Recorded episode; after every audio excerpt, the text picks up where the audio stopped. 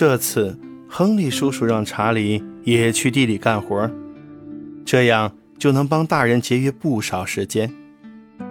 他可以去井边打水，要是大人们渴了，查理还能给他们递水喝。要是镰刀钝了，他还能帮他们取磨刀石来。孩子们都看着查理，查理极不情愿地去地里干活，他想留下来在院子里玩耍。但是，他也明白自己不能拒绝父亲的安排。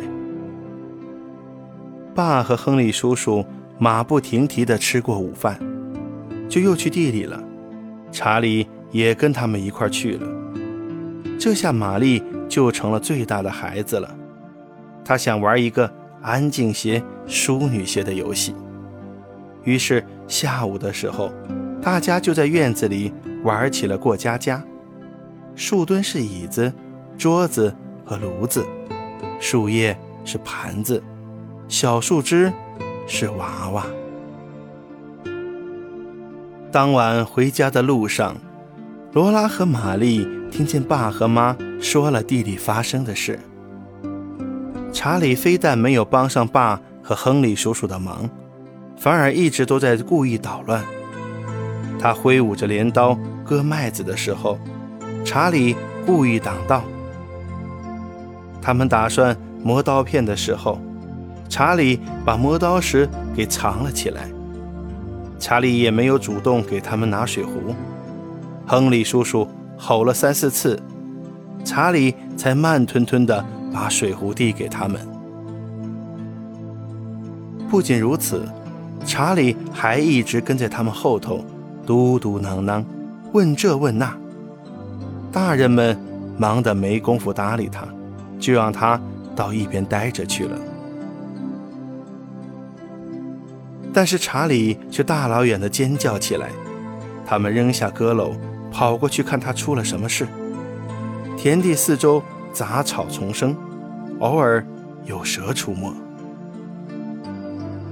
当他们找到查理时，他什么事也没有，还哈哈大笑说：“哈哈，你们上当了。”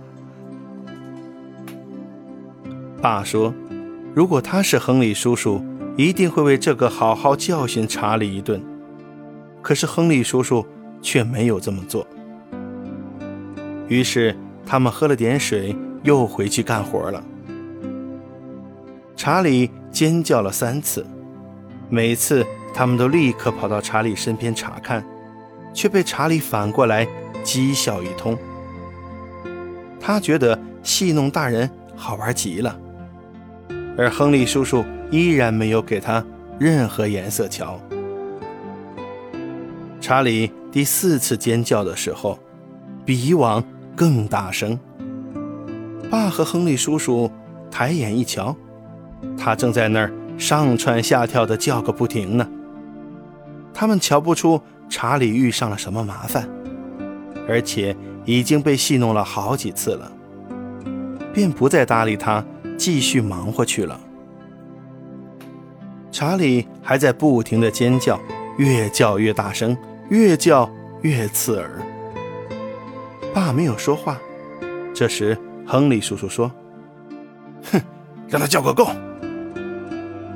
于是他们继续干活，把查理晒在一边。